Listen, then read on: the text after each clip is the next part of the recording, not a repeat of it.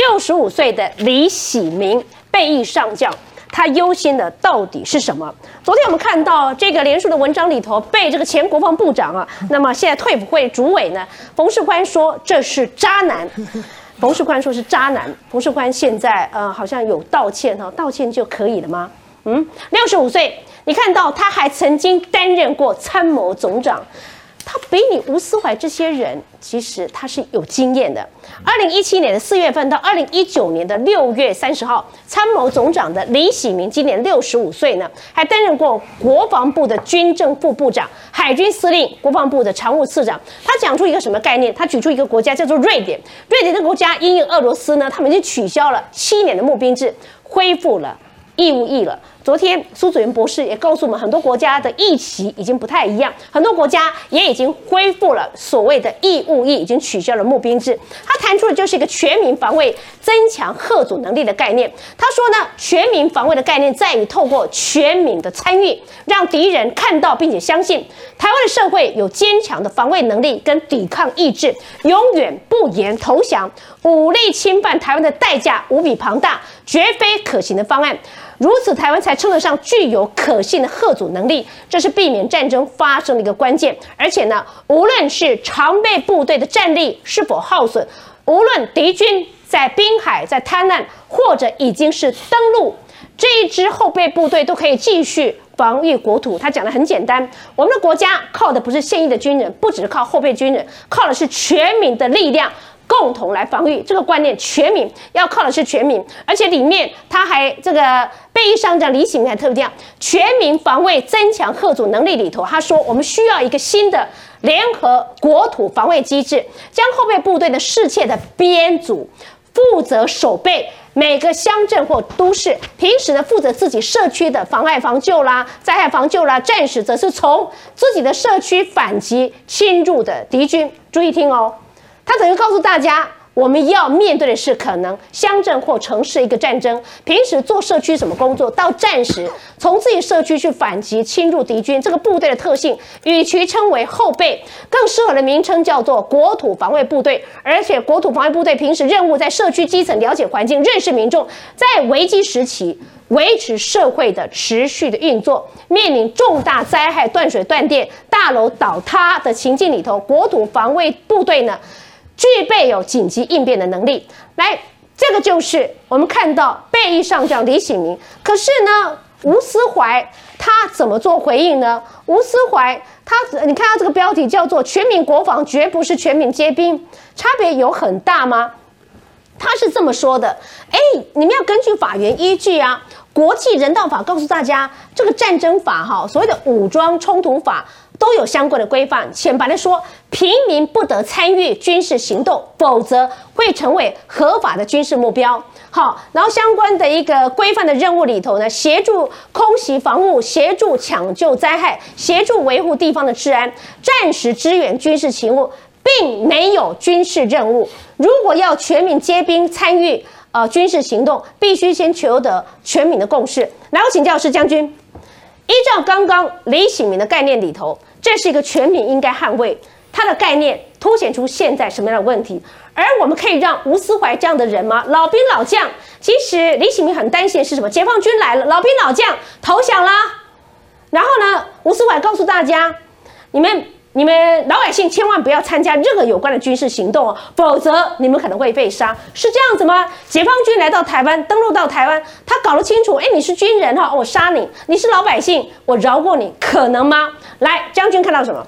呃，其实啊，刚刚那个李启明呃，前总长啊，他也提到瑞典的事情不是单一个例哦。其实，在整个这个北海地区周边呢，国家啊，包括芬兰呐、啊挪威这几个国家，其实我刚好认识几个那边派呃欧盟的一些大使啊，我有机会跟他们请教这个问题。也就是说，第一个，为什么他们恢复了征兵制？那第二个，现在的年轻人啊。从原先的啊这个所谓的这个呃募兵啊改征兵，嗯，照理来讲对年轻人的权益会啊影响很大。那他们是怎么做到的？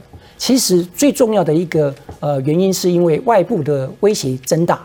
大家知道，因为北极啊现在就是说呃俄罗斯的势力啊进入，那大家都是在预测未来会抢北极解冻之后的，不管是地上地下所有的这些资呃资源，再加上它的航道，所以造成就是说这些国家原先呃原本他们的这个常备兵力都不足，所以啊，如果要确保形成贺主的话，他们必须要哦调整回来，变成是征兵制。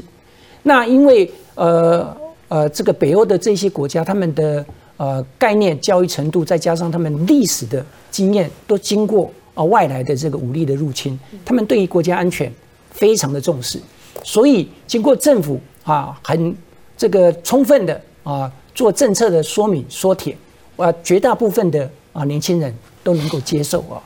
那另外我们讲到啊全民国防的问题，其实我们知道。在不对称的作战里头，小国要面对大国，你先天上就有数量不足的啊，武器不足的啊，这个一个问题。所以我才强调所谓的呃以怎么以小博大。对，所以你以小呃不对称里头，你要以小博大，就是三个重点。第一个就是我们所谓的你要有 preemptive strike 啊，就是所谓先制攻击。所以我们的防卫概念不能纯纯粹是防御的，攻击是最好的防御，所以必须要什么？欲攻于守，也就是说，我们必须采取的是积极的防御方式。第二个就是所谓的后备啊，跟第三个全民呃全民国防是。其实很多人把全民国防、后备这些概念完全都混。我们讲的后备跟全民国防的全民皆兵，所谓的民防，嗯，这是两种不同的啊这个啊动员概念是。但是它的目的全部都是为了贺主。因为你只有小国，你要只有你的后备兵力的投入，全民皆兵，你来才能够产生足够的后主力量去对于，哎，对你有国土有侵略的这一些野心的国家，你才能够让他们知难而退。对，或者是说你要付出非常惨重的代价。我们举几个例子，你看，不管瑞士啊，或是说以色列，他们平常时瑞士的常备兵役只有四点五万，可是他们在四十八小时三三天之内可以动员到。呃，这个三十五万以上哦，以色列常备兵役十六万，可是呢，他三四十八小时之内，它可以扩充到六十万。他们的后备军力跟我们的后备军力是概念不同，他们一旦动员之后就是立即作战了，没有像我们还有临战训练，还有什么？而且他们的武器装备都是属于各装。我们看看瑞士哦，大家都不了解为瑞士为什么是呃，他呃没有经历过战争。啊，风险大家都以为，因为他中立，不是。二次大战，希特勒曾经成兵五十个师团接近瑞士，可是呢，他了了解瑞士哦。我们讲瑞士的防御概念，它全国大大小小的这个防空洞、碉堡，变成是所谓的那个呃气势千层派。嗯，那像呃德军这么勇猛的，这么所谓闪电战的这种装甲部队，其实啊，他们评估啊。那个那那个希特勒自己评估，如果他要吃下以色列，他必须要牺牲掉一百万以上的精精锐部队。嗯，这样的话他就不必是啊称霸欧洲。就是他们所讲啊，要让你知道你会因此付出极大的代价。所以瑞士他讲，大家只看到我瑞士一百啊八十几年，将近两百年的和平，可是大家知道我们准备这些啊。这个外来的侵略，我们也是准备了两百多年，是，所以这个东西就是你投入，而且，呃，他们的这个后备，你看看他们是，呃，几乎每一年啊，你的碉堡都全国啊，每一个按照你的所住的地方都分配好，你每一年全全全国人民，你都要进入到你的万一作战的时候，你的粮食、你的那个用水、你的武器装备。平常时他们都要去做维护，他们的碉堡不是像我们没人管，不是他们的昨日的那个非常区分非常的啊啊完整。那我们再看看以色列，以色列周边全部都是啊阿拉伯国家，它面临的威胁不会输给我们啊这个啊台湾是。可是以色列，你看这个历经五次的大的战役，每一次都能够击垮啊，这个当然就是瑞士，它平常时对于。呃，你看他们的兵役，我们讲就好。是，他大概都是十八岁，男女都要十八岁当兵，男生要到二十九岁，啊才退役，退役之后转为后备役。嗯嗯。女生是到二十六岁，因为可能让他结婚生子啊，为了呃国家，所以你看他们服兵役付出的这个都是值得我们学习的啊，这个啊对象。那新加坡更不用讲，新加坡他们整个的后备动员就是，你在部队你所训练的各装你的武器装备，全部都是什么？战备西行带，全部都是动员库储都处理好，只要战争一旦发生，马上你个人装备就是你使用的装备，所以他们平常时的维护，因为你暂时要用，所以啊，他们的这个整整套系统是为什么新加坡这么小？它周边的马来西亚、印尼也都还有相相当大的这种威胁。嗯，那为什么他们因曾经被日本侵略过？对，所以这个经过战争洗礼之后啊，对于这种所谓后备啊，这个都非常的啊，这个这个啊注重。那我们刚刚讲全民国防，全民国防事实上跟后备又是不太一样。但当然，它是属于民防的啊，就是说，后备它本来就是一种战力，像美国，美国我们知道它在伊拉克在这边中东作战。他的后备的这个单位跟部呃部队的呃这个呃比例啊是超过现役的啊，他原则上是以国民兵后备国民兵是超过现役的。对，那你知道他们人数比例是什么样情形啊？他大概现役军队多少，后备多少？大概是呃呃六比四的这种呃比例。那因为他们的后备的训练啊，其实是非常精实的。我们知道美国最厉害的就是他国家训练中心。